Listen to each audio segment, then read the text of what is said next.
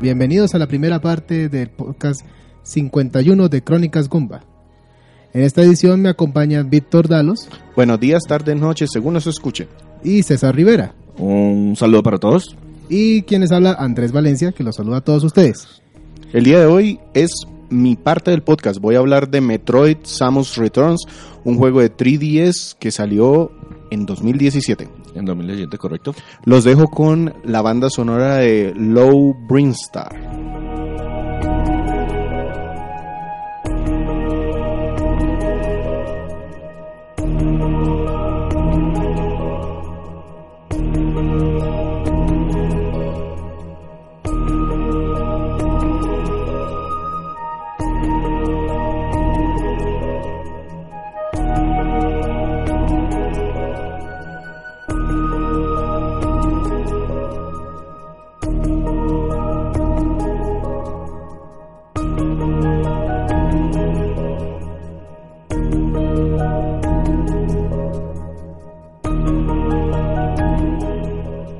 Bueno, entonces en este podcast, como mencionó Víctor, vamos a hablar de un juego reciente, un remake que salió para el Nintendo 3DS de Metroid 2, que en esta ocasión se llama Metroid Samus Returns. Correcto. Entonces, Un pequeño ajuste al nombre, ¿no?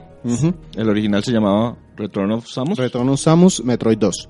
Aquí se ve más, aquí ya se oye más glorioso. Pero entonces, Víctor, ¿por qué nos traes a colación este juego? Cuéntanos. Bueno, primero, para quienes no ubiquen, Metroid es un juego de acción, plataformas y exploración en dos dimensiones, en esta ocasión con escenarios en algo que podríamos llamar 2.5. Sí, claro.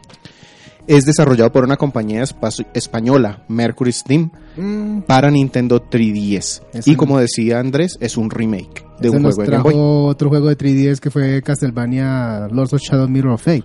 Correcto. Sobre la compañía yo no traigo mucho, si, sino, si César trae algún No, dato, pues de hecho lo dice. lo que mejor podemos hacer es apuntar precisamente a ese, a ese podcast del cual ya habíamos hablado un poco de la compañía. invitamos a que escuchen. Es el podcast número 42, segunda parte.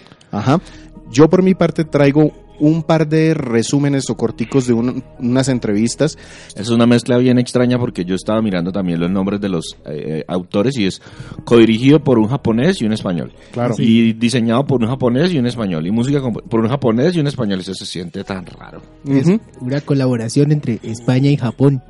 Entonces, les decía que traigo un par de extractos de entrevistas. Una eh, para GameSpot de junio entre José Márquez y Yoshio Sakamoto de Nintendo. José Márquez, pues de Mercury Steam.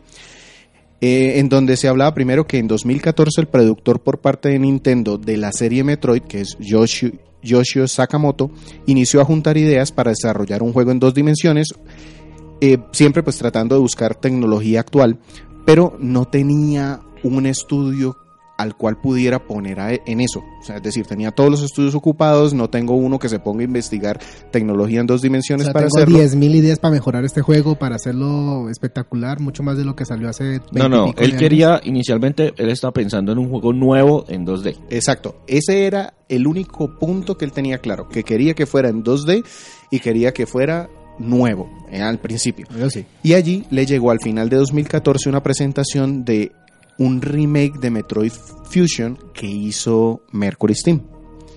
Ese pitch, ese, ese video, ese- esa presentación, Nintendo la rechazó, pero a Sakamoto le llamó la atención y decidió viajar a España a conocer el equipo, a conocer el staff, eh, y decidió empezar una relación con ellos. Dijo, venga, me interesa lo que ustedes pueden hacer, miremos a ver si podemos hacer un contrato, y así fue que al principio de 2015 él les propone hacer un remake del juego de Game Boy. Aquí es donde interviene Márquez, porque lo que dice él es que, primero que nunca los dejaron solos, que ellos ya habían trabajado antes con un par de empresas grandes, eh, Ellos nombra- con Konami, con Konami y nombra, nombra a Code Masters, con Master, sí.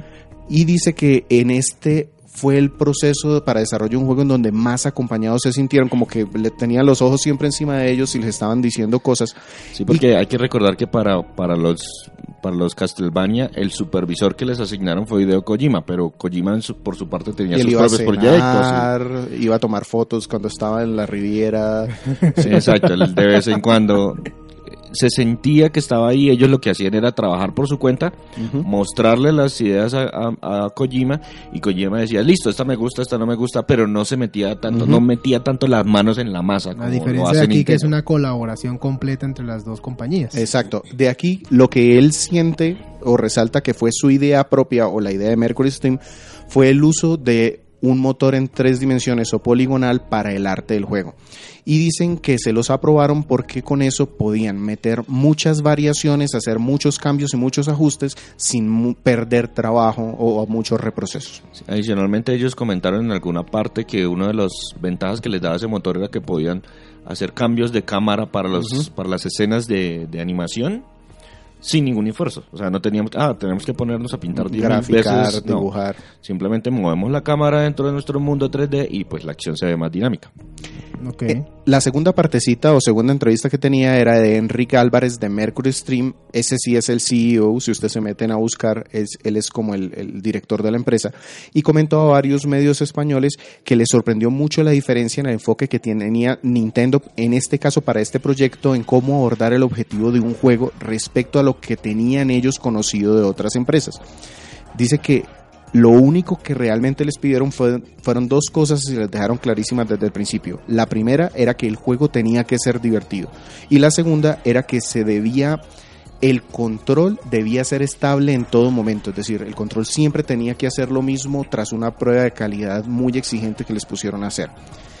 Y resalta que les sorprendió lo poquito que se demoraron en hacer un acuerdo comercial. Dice que los temas administra- administrativos supusieron menos del 10% de las reuniones o el tiempo que gastaron en la relación y que el resto fue en reuniones creativas, em, reuniones para definir el curso del proyecto desde el punto de vista artístico.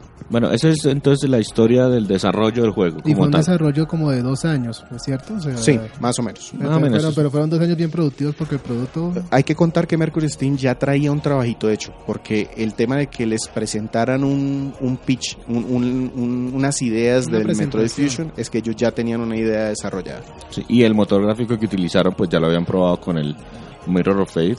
Es el mismo. O sea Exacto. que lo que hicieron fue más bien combinar todos esos elementos con, digamos, la estructura del Metroid 2, básicamente. O a menos que se Eso vamos a discutirlo. Sí. Pero, pero bueno, Víctor, listo. Entonces ahí está ahí la historia del juego como tal. Eh, la, no, no, La historia del desarrollo. La historia del desarrollo, Ahora exacto. veamos la historia de Metroid Samus Returns.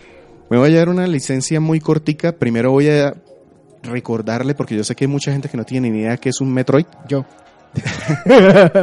Un Metroid en realidad es un parásito. Ah. Eso es, es una especie parasitaria que salió por allá en el espacio. No voy a decir nada porque puedo dañar otros juegos de la serie en donde su Es- énfasis de es- explicar. es Me- explicar de dónde salieron. El caso o por qué los Metroid son tan importantes, porque son un parásito terriblemente poderoso. Son muy agresivos, le a- toman la fuerza de la presa que toman y aparte aprenden las habilidades adaptativas de la presa que consumen. ¿Qué pasa con eso? Digamos que, oh, un Metroid se me metió en la en mi nave y terminé en el planeta X. Resulta que si el planeta X tiene un ácido terrible al que nadie sobreviva, el Metroid, si ataca a una criatura de ese planeta, se adapta inmediatamente a ese ambiente. Entonces, eso es lo que hace que un Metroid sea tan grave. Y adicionalmente tienen el, el pequeño inconveniente que son, invul- son vulnerables a muy, Muy poquitas poquitas cosas. Ah, claro. Póngala más fácil. Entonces, ya sabiendo que es un Metroid, resulta que me voy a la historia de este juego.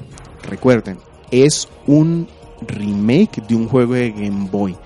La historia es que la Federación Galáctica le dice a Samus Aran, que es una casa recompensas, señora Samus Aran, señorita Samus Aran, no sabemos su estado social, su estado civil, Estado civil.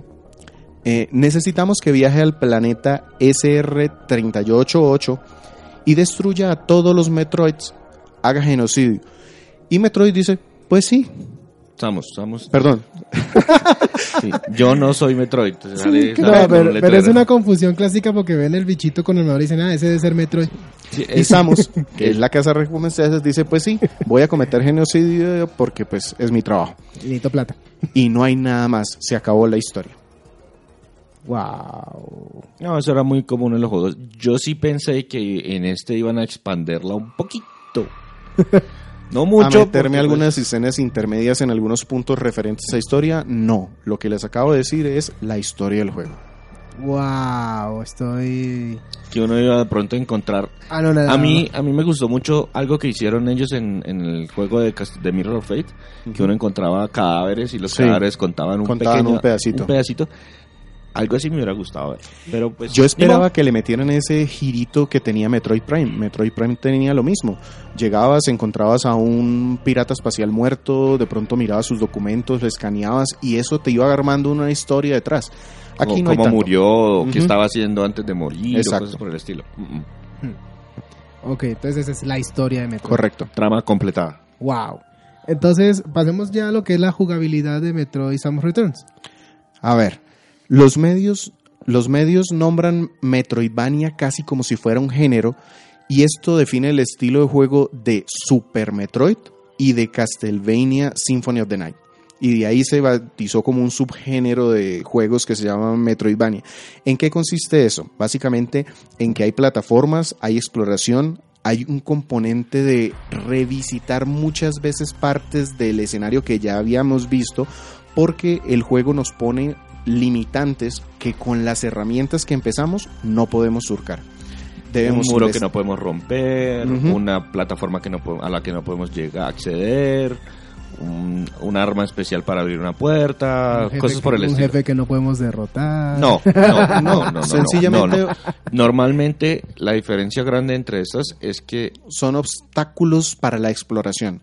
Por ejemplo, vemos que hay una puerta a una altura en donde no hay forma de llegar, ni los saltos, ni Entonces toca escalar. tirar para otro lado a ver Entonces hay que buscar en otro lado a ver si alguna habilidad me permite llegar hasta ese punto que antes era infraclable. Claro. Aquí empezamos el juego con Samus equipada con su armadura básica y el blaster. El blaster pues dispara. Y al avanzar buscamos evoluciones de la armadura que le permiten convertirse en bolita, escalar los muros, armaduras que soportan altas, altas temperaturas, armas avanzadas como rayos tractores, disparos triples, misiles, habilidades especiales como barreras protectoras, super velocidad, cosas así. Entonces, todo eso que vamos em, encontrando a medida que exploramos el mapa nos permite devolvernos y liberar más partes del mapa, es decir, acceso a nuevas zonas. normalmente ese, ese acceso está más relacionado no con permitirnos avanzar dentro del juego, sino con obtener mejo- mejoras adicionales que nos pueden facilitar, eh, digamos, la, la- la aventura más adelante. Un ejemplo específico. Hay unos tanques de energía que si yo los tomo, prácticamente duplican mi energía la primera vez. O sea, mi energía empieza en 99. Yo tomo el tanque, tengo un tanque con 99 y otro segundo tanque con 99. Y así voy. Pero pues coger los tanques no es obligatorio. No es para nada obligatorio. Pero eso es uno de los puntos que si un juego de este estilo está bien diseñado, se siente muy satisfactorio porque el juego te ofrece al principio dos o tres rutas. No todas me dan esa armadura especial o el arma superpoderosa, pero si te metes por las otras, no sientes que perdiste el tiempo porque encontraste, por ejemplo, como dice César, ese tanque que es opcional pero que me ayuda un montón o más municiones para la capacidad del arma que llevo que también es supremamente importante. Normalmente el arma base tiene disparos infinitos. Puedo disparar lo que se me dé la gana. Pero pues está, hay tres tipos de armas que requieren municiones. Misiles, supermisiles y la Power Bomb. Ok. Y esos están limitados. O sea, no solamente a los que tengo, sino la máxima capacidad. Y lo que voy encontrando son mejoras que me permiten tener una capacidad mayor. En- bueno, entonces viendo que hay un alto nivel de exploración para poder encontrar todos esos elementos y avanzar, entonces eso quiere decir que el mundo donde se desarrolla el juego es bastante, precisamente extenso, es muy grande. Sí, el mundo, bueno, relativamente hablando, al principio no es tan grande, pero a medida que vamos avanzando, liberamos algunos puntos que no nos permiten seguir y ahí eso sí expande un poco, un poco más el mundo. Hay, hay una cosita que quería resaltar de todas estas armas, elementos como armaduras, y es que aparte de servirnos para explorar, el juego tiene otra componente que es combate. Y esas normalmente también las puedo aplicar en el combate. El objetivo principal de este juego es cazar 40 Metroids. Ya habíamos dicho al principio que es eliminar, me- eliminar todos los Metroids. Metroids que hay. Samus tiene un sensor que le dice hay 40. Y el juego al final, el objetivo es eso, terminarlos con los 40 Metroids. El mapa al principio tiene algunas barreras que no nos permiten continuar hasta que no hayamos eliminado un número determinado de Metroids. Sí, o sea, Samus se pone allá a sacarles, qué sé yo, un colmillo, el ojo, la baba. No, No, mentiras. o, o sea, El- que- eh, esencialmente, pues cuando uno los elimina, uno absorbe un fragmento del ADN y hay unas barreras mágicas que quién sabe de dónde las sacaron. Alguien se las pues, inventó, código, un de barra- código de barras genético. No, hay, hay una historia, hay un background, lore, no quería traer la palabra, pero se supone que hay una razón por la cual esas eh, barreras están, pero el juego no lo dice. Entonces, pues yo aquí tampoco me voy a poner a... Sí, exacto. Es- esencialmente hay unas barreras que le dicen, mire, a partir de ese punto usted necesita haber eliminado tres Metroids para que yo lo deje continuar. Bueno, entonces dentro del área donde estoy hay que buscar tres Metroids hasta que los matemos todos. O sea que inevitablemente hay que te- conseguir los 40 para terminar el juego. Sí, correcto. eso sí es No hay nada de primer, segundo, tercer final. No, hay que hacer los 40 o si no, nada Sí hay varios finales, pero no, No dependen, dependen de, de la los 40. cantidad de Metroids que eliminemos. los 40 sí son obligatorios. Entonces. ¿de qué dependen? ¿De las acciones? ¿De los objetivos cumplidos? Ese es uno de los puntos que ahorita hablamos. Eh, sobre los Metroids, yéndome al tema, Sí. Los Metroids van variando desde insectos, luego se convierten en insectos voladores, monstruos más grandes que tienen ataques elementales, otros que se esconden, se escapan por el mapa. Es decir, a pesar de que es el mismo Metroid, o sea, son 40 Metroids, en realidad tú estás eliminando enemigos que sí son parecidos, pero tienen O sea, comportamientos o sea hay subespecies. Ajá. No, no, no. La idea es que son diferentes evoluciones del Alfa, mismo Metroid. gamma, Z. Completa el alfabeto griego, entonces. No, no, pero pues No, no son tantas. No son tantos, pero es- esencialmente uno conoce el Metroid, el diseño básico de la larva, Metroid larva, pero en este juego, pues de hecho en el juego original de, de- de- de Game Boy lo que hicieron fue, oiga, mire, el Metroid después de cierto tiempo evoluciona y se vuelve así. Y ese que usted está viendo y que ya fue capaz de eliminar, ahora evoluciona así. Y luego evoluciona así, y luego evoluciona así, y Santa Y Madre... le, hay y le dan una o dos pistas en una, no cinemática, sino como una, dos, tres, como tomas corticas. Por ejemplo, oh, está muerto un insecto ahí y me aparece un Metroid que, hombre, se parece a un insecto. Ahí está el cadáver de César, el que le da la información. Exacto. Ojalá me dieran la información. En el juego, aparte de estos Metroid como enemigos, hay muchos enemigos menores que lo atacan a uno apenas lo ven. Es decir, te, te ven eh, como que pican el ojo, dan un brillito y ¡pra! se te botan encima. Y ahí de todos los tamaños y sabores. La mayoría son pequeñitos, son muy parecidos, eh, pero digamos que lo importante o, o es un tema que sí se le agregó a este juego en, en cuanto a su control, es que disponemos de un movimiento nuevo que es un contraataque. Entonces, cuando estos enemigos se nos botan, se nos lanzan, yo puedo lanzar, hacer un contragolpe con el booster y después hay como eh, autoapunta el, el, el booster y puedo eliminar los enemigos pequeñitos con un par de disparos. Pero lo bueno es que esto también se puede aplicar con los jefes, con los Metroids, por decirlo de alguna manera, y con los jefes, porque también hay otros. Eh, par de jefes adicionales sí. O sueltos sea, por ahí en el mundo. inhabitantes del planeta donde se desarrolla toda la trama. O, Ujú. o se- o seres vivos nativos del planeta. nativos, exactamente. A mí me parece que como que no contaron mucho porque hay cierta parte que uno dice, venga, alguien está haciendo aquí minería, pero nadie me explicó por qué, ni quién, ni dónde, ni cuándo, pero pues Nos se faltó, nota nos por el crear un escenario. universo narrativo dentro empiezas- del juego. Empiezas en unas cavernas muy básicas, muy simples, como que se nota que son grutas eh, apenas naturales o de salida, sin ningún detalle, y luego te das cuenta que te das dando cuenta que hay tecnología, que hay rieles, Pero no sabemos cómo. o luego en otros se supone que son unas cavernas como perdidas naturales, el- otras en donde la lava hizo sus, sus eh, vías. Estragos, sí. Ujú. Entonces, eh, la ventaja de este contragolpe, volviendo otra vez a este tema, es que si lo utilizas, los enemigos pequeñitos te dejan más energía, más municiones, más energía especial para una barrita que no mencioné, y es que las cuatro habilidades especiales necesitan una barrita adicional. Por ejemplo, la super velocidad o la armadura especial. Bueno, no es super velocidad, pero eh, yo le Eh, entendí eh, esencialmente, esencialmente, resumiendo, entonces tenemos al personaje que tiene una barra de energía. La energía que si se me llega a cero me muero, punto. Ujú. Tenemos adicionalmente las La armas, sangre de Samus. la- las armas que tienen una munición limitada. Pero relativamente temprano dentro del juego encontramos una energía adicional que se llaman Aeons. Aeons, que lo que hace es que me da cuatro habilidades, inicialmente solamente una, que me consume esa energía especial. Pueden llamarlo como hechizos mágicos si quieren hacer una comparación, pero pues esencialmente es una Habilidades habilidad especial al arma. La primera habilidad que le dan a uno, a Dios gracias, es la de explorar. Entonces uno consume un poco de energía. Es como un radar, un como- sonar, que luego plasma lo que encuentre en el visor que Samus tiene y se refleja en la pantalla de abajo del 3DS. Ok. y le va a estar mostrando, mire, este es el mapa que está alrededor suyo. Y usted mirará cómo lo explora. si Y aquí hay punticos que son sospechosos. No te dice qué es, pero sí te dice aquí hay algo. Incluso Ese algo puede pita, ser. incluso pita si hay algo que no hemos roto, algún muro falso, cosas por el estilo. Ok, listo.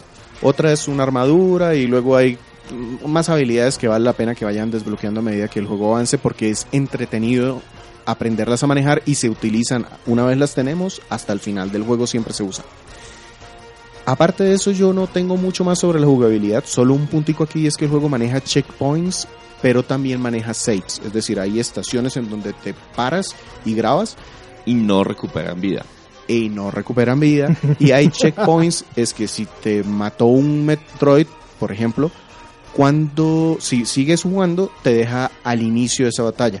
Esencialmente el juego sabe cuando, lo va- cuando uno va a enfrentar a algún jefe o algún enemigo importante y autograba ahí sin que uno se dé cuenta. Pero esa grabación no es, Permanente. Si no usted es apaga, permanente. Si apagas, la pierdes. De hecho, a mí me pasó.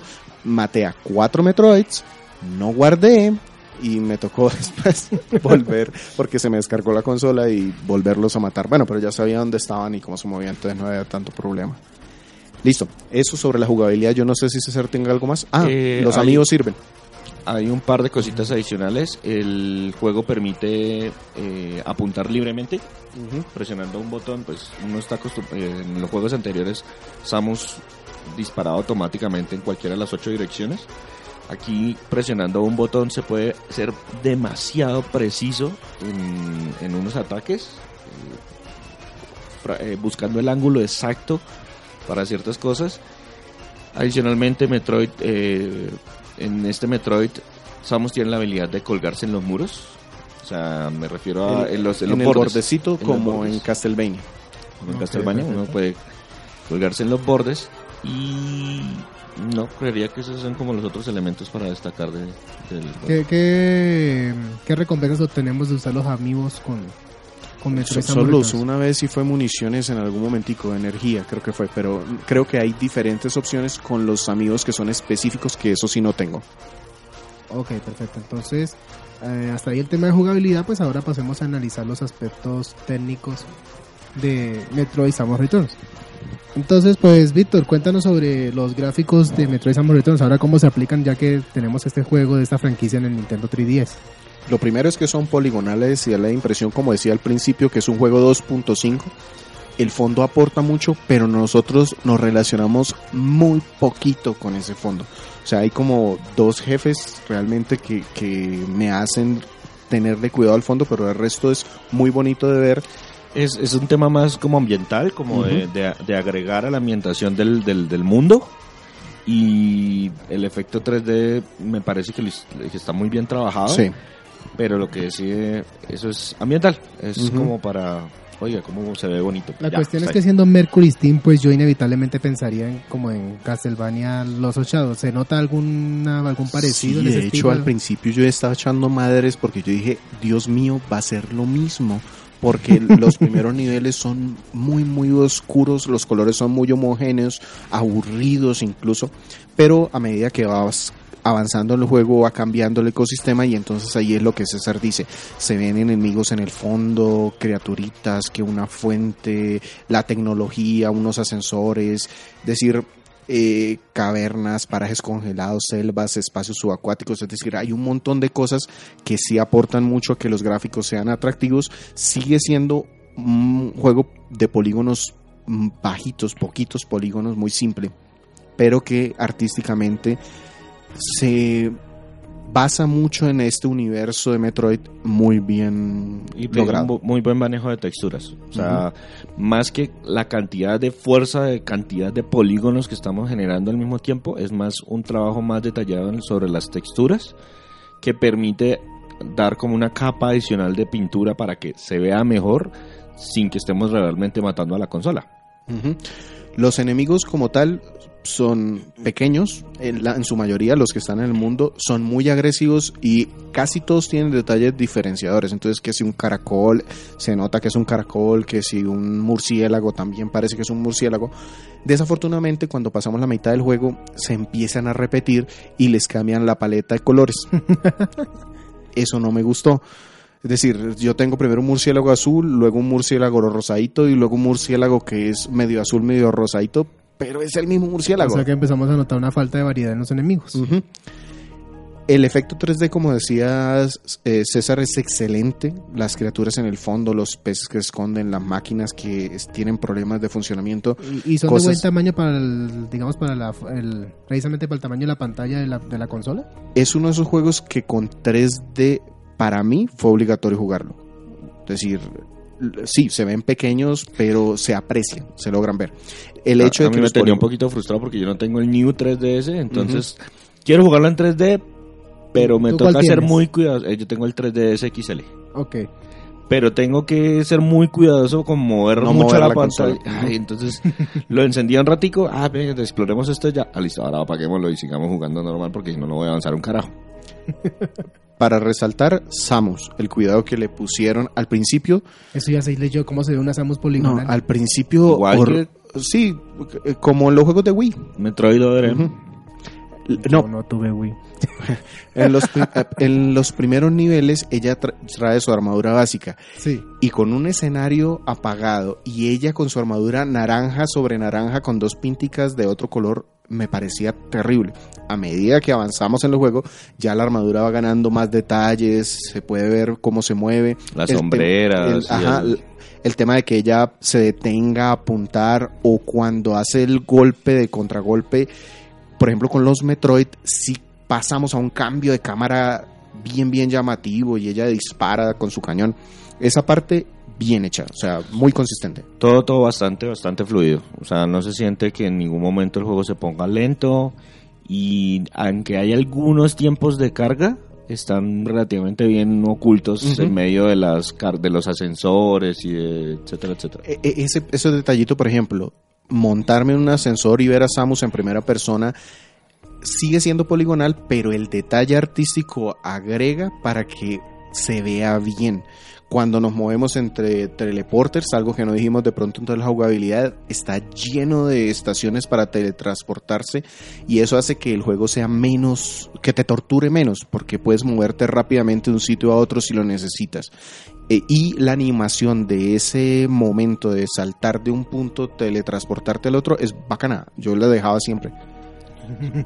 Eh, adicionalmente, eh, pues el uso de la segunda pantalla se, se enfocaron bastante en el tema del mapa. Y en estos juegos el mapa ayuda mucho tenerlo ahí presente en todo el momento y que no haga parte de, no haga estorbo en la pantalla de arriba porque tampoco tenemos muchos píxeles de resolución que digamos. Y adicionalmente no lo mencionamos, pero en esa pantallita usted puede dejar marcadores. Uh, sí. entonces que esas Buenísimo. cositas las dejaron de, del, del Castlevania, que ellos la habían utilizado. Que yo en este mapa puedo colocar ciertos marcadores de diferentes colores. Y eso me dice, "Mm, es que aquí me faltó tal arma y cuando la tenga me devuelvo. Eso de tal arma funciona si usted se acuerda de juegos anteriores de Metroid. Si no, ponga una marca de cualquier color que diga. No, yo lo que hacía era, por ejemplo, yo no sabía qué arma era, pero si el bloque se ponía de un color, el bloque que yo no podía pasar en ese momento era amarillo. Entonces ponía un marcador amarillo y ya sabía que cuando tuviera un arma que curiosamente fuera amarilla, pues volvía ahí. Ok, perfecto. O sea que gráficamente el juego que les quedó muy bien hecho. Sí. Afortunadamente. O sea, esas primeras palabras de Vito me sonaron como un súper alivio.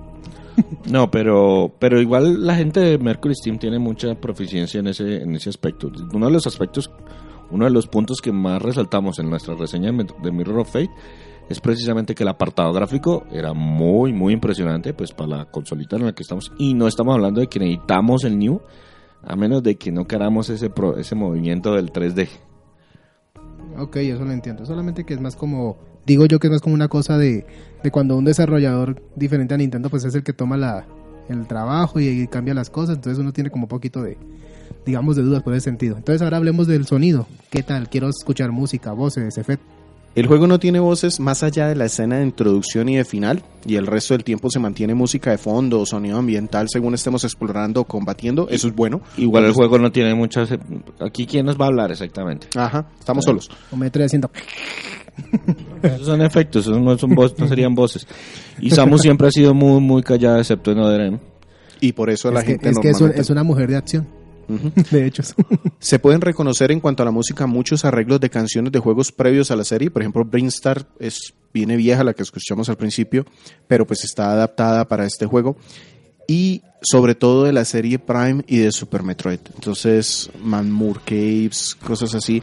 La- a los que son fanáticos de la serie van a reconocer muchos temas que están ajustados para este jueguito. Pero a mí eso también me pareció, no sé, como un trabajo eh, perezoso. O sea, re- reciclaron tanto Sí. y hay tan poquito En la nuevo música reciclaron mucho. que el fan dice, wow, qué nota, esta es la canción, no sé qué. remasterizada. Pero pues temen también cosas nuevas, o sea, eh, mejoren lo que ya está, no solamente reusen. No se logra el mismo ambiente de soledad que el Super Metroid para mi gusto. No sé por qué es. No sé si es la cantidad abrumadora de enemigos pequeñitos que aparecen en cualquier momento. Yo eso lo quería comentar más adelante cuando estamos hablando de lo bueno y lo malo y lo feo, pero yo creo que es un poquito por la agresividad de los enemigos. Puede ser eso. Pero que en Super Metroid yo sí alcanzaba a sentirme que yo alcanzaba a sentir que Samus estaba sola en su planeta. Aquí no tanto, o sea, sí hay mucha fauna. Los monstruos como tal emiten gritos y sonidos, pero pues nada del otro mundo, nada memorable o por lo menos que a mí me ha llama- llamado la atención. Incluso los Metroids desde la evolución alfa hasta la omega suenan igualitico. Bueno, pues entonces digamos que son cosas que suceden cuando se trata de una reimaginación de un juego en vez de crear algo original. Lo que pasa es que cuando hablamos de, sí, esto es sin duda una reimaginación, pero considero yo tomaron muchas cosas de otros juegos casi que ni siquiera del de Game Boy. Del de Game Boy no mantuvieron algunas cosas, pero los cambios son bastante drásticos. Solo, solo el nombre fue lo que usaron. No, no, el, Y los el 40 nombre de los Metroids, 40 la historia. Metroids y las diferentes evoluciones. Ujú. Y hay muchas cosas que se mantuvieron, algunos poderes incluso que Ujú. eran exclusivos. Pero también reutilizaron mucho de los más recientes, sobre todo de Super Metroid. O sea, Muchísimo en Super Metroid. se ve que el molde, el molde de Super Metroid Algo que no está mal porque yo quería eso. O sea, yo personalmente como no soy fan de Metroid, pero sí he jugado casi todos los juegos anteriores. Y, y el que más me gusta es Super Metroid. Entonces me haya gustado, me gustó que hayan tomado cosas del que más me gusta. Pero eso, eso al mismo tiempo hace que se sienta... Se No siente sé. como- o sea, obligado a mantener una referencia para poder le- hacer no, y le falta, le falta como algo, como identidad propia. También. Sí, claro, reimaginación, Sí, total. no es producto original. Entonces, pues ya hasta aquí acabamos con el aspecto técnico de Metroid Samus Returns. Pasemos a hablar de lo bueno, lo malo y lo feo. Víctor, ¿qué nos tienes para escuchar? Para escuchar McMur Caves. Perfecto.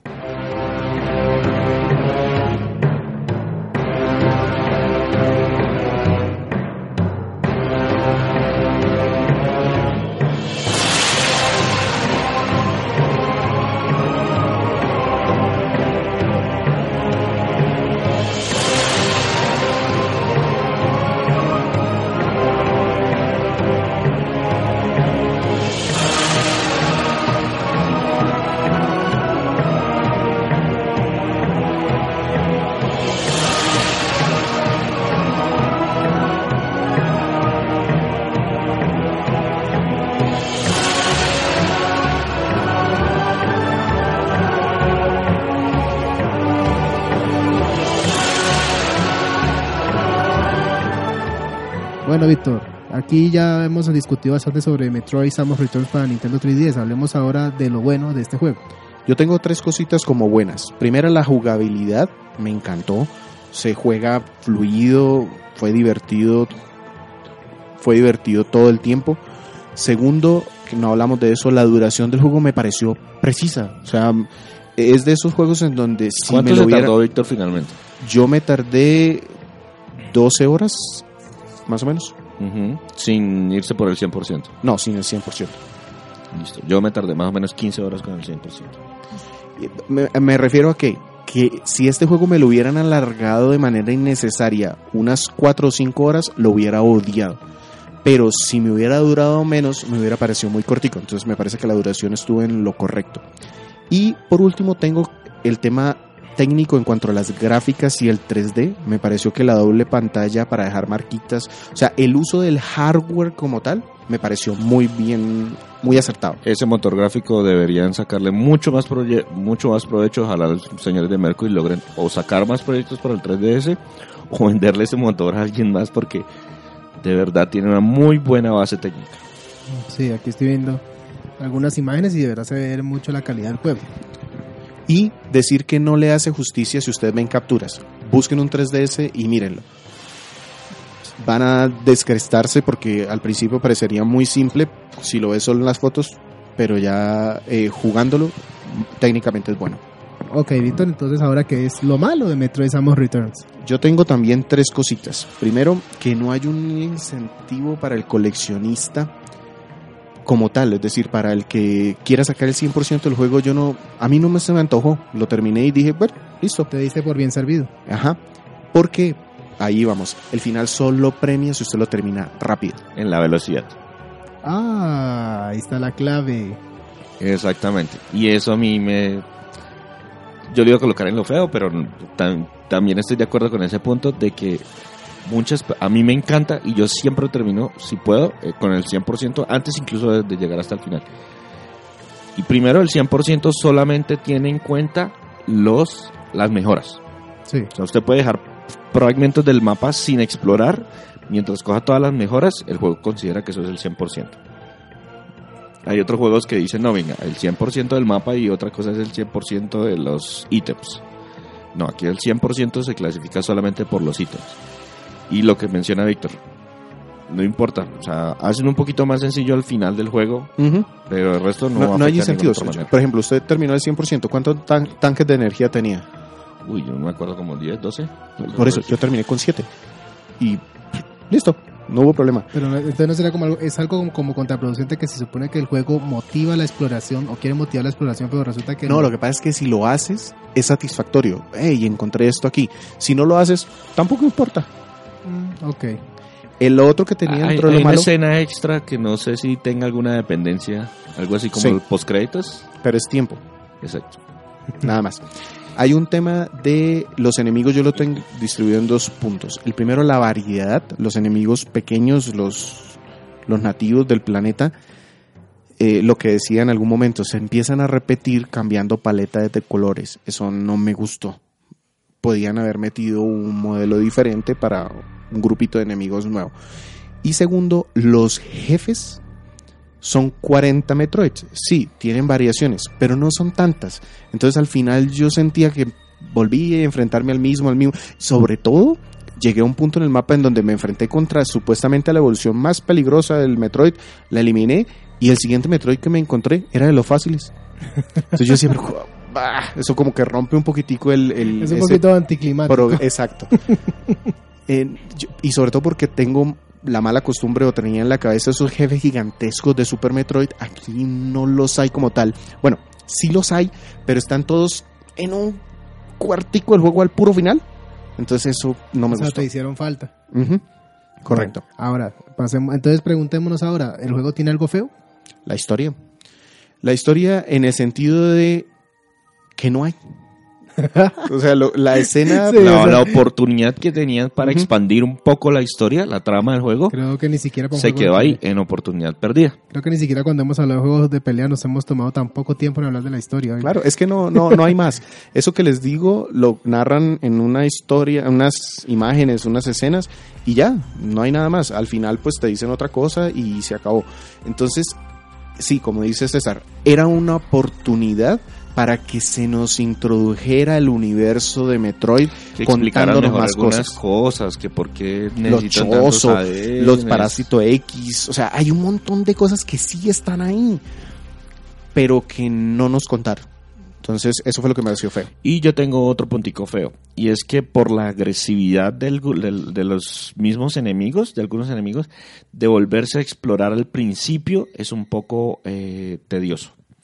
¿Por qué? Porque al principio no, yo no tengo mucha energía y los enemigos sí son bien agresivos. Y todavía estoy como que metiéndome en la cabeza que tengo que utilizar el, el- el ataque de, de- de- el contraataque y al principio uno falla mucho con ese contraataque por eso, porque hay que interiorizarlo antes de que se vuelva natural. Y a explorar, antes uno se acostumbraba a que, oiga, listo, me tengo Voy que volver a corriendo, voy corriendo. No, espere, aquí no se puede ir corriendo tan, tan, tan, tan a la loca, porque los enemigos se me van a lanzar a atacarme. No es como en otros que estaban ahí y disparaban y yo, se corriendo, hermano, hágale. No, aquí se me lanzan agresivamente. Entonces, al principio, explorar es un poco. sí, Eso puede Eso, eso puede ser una limitante las primeras tres horas del juego, por ejemplo. Pero ya después...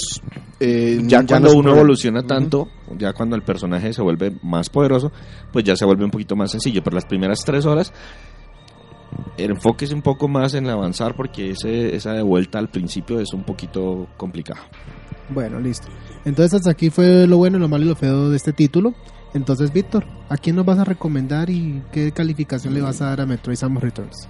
Metroid Samus Returns es un juego que le más puedo recomendar a cualquier dueño de 3DS.